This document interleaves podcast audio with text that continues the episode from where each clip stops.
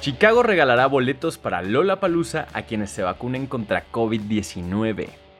Las autoridades de Chicago anunciaron que regalarán 1.200 pases sencillos a residentes de Chicago que se vacunen el próximo 26 de junio. Los boletos que obsequiarán serán para alguno de los cuatro días del festival y las autoridades ya están evaluando una dinámica para los que ya se vacunaron también puedan participar. Los boletos para Lola Palusa se podrán recoger el próximo 10 de julio en un evento que se llevará a cabo en el House of Blues de Chicago, donde se presentará uno de los artistas de Lola Palusa, cuya identidad hasta el momento es desconocida.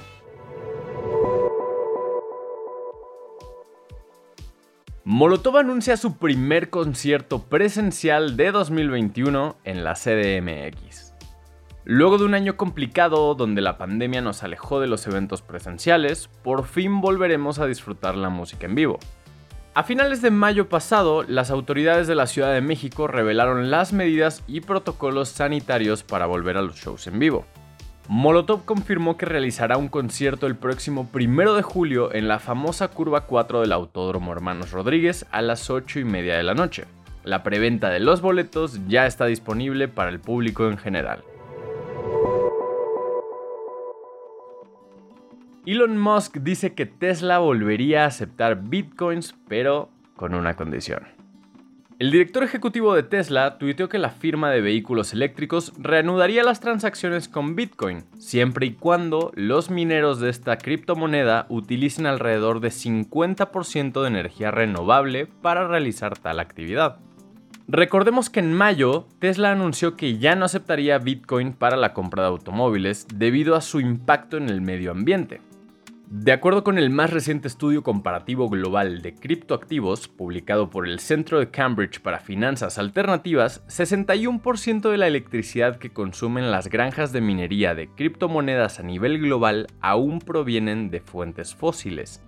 Bitcoin cayó más del 10% tras esa declaración. Ahora que Musk abrió la posibilidad de que Tesla vuelva a aceptar esta criptomoneda, se registró un aumento de más del 9%.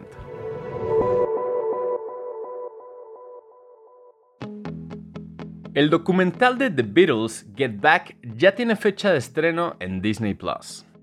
El estreno de The Beatles, Get Back, estaba previsto para el 4 de septiembre de 2020, pero la pandemia vino a cambiar todos los planes y la película pasó al calendario del 27 de agosto de 2021. Ahora, después de meses de incertidumbre, finalmente recibe una fecha formal y final de estreno. The Beatles, Get Back, se estrenará a finales de 2021. Para ser más específico, llegará el 25, 26 y 27 de noviembre en exclusiva por Disney Plus. Pero ¿por qué tres fechas? Porque es tanto material que el documental se dividirá en tres partes de dos horas cada una, aproximadamente, por lo que las entregas se estrenarán en tres días consecutivos. Este documental tiene el visto bueno de Paul McCartney, Ringo Starr, Yoko Lennon y Olivia Harrison. Cofepris recomienda aplicar la vacuna Pfizer a niños de 12 años en adelante. Este viernes 11 de junio, el Comité de Moléculas Nuevas de la Comisión Federal para la Protección contra Riesgos Sanitarios emitió una opinión técnica favorable para utilizar la aplicación de la vacuna Pfizer a partir de los 12 años. Esta decisión es parte del proceso de aprobación necesario para el cumplimiento de requisitos de calidad, seguridad y eficacia indispensable al considerar un producto. Hay que tomar en cuenta que el Comité de Moléculas Nuevas no autoriza o rechaza moléculas.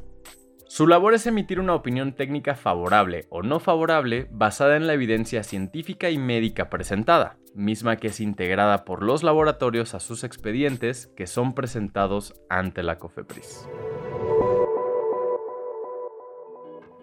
Damon Albarn ya prepara el lanzamiento de su segundo álbum como solista. En 2019, Albarn confirmó que estaba trabajando en un nuevo proyecto llamado The Nearer the Fountain, The More Pure the Stream Flows. Para presentarlo tenía planeado una gira por algunas ciudades de Europa, la cual se tuvo que posponer por obvias razones, pero tocó algunas canciones recién salidas del horno en varios shows en línea.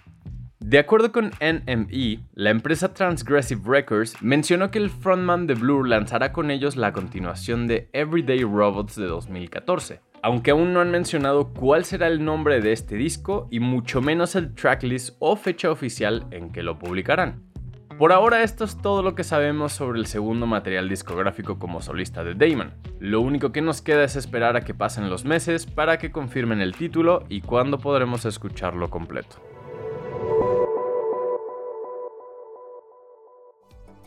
Esta información fue traída a ti mediante nuestros partners Chilango, sopitas.com y 10.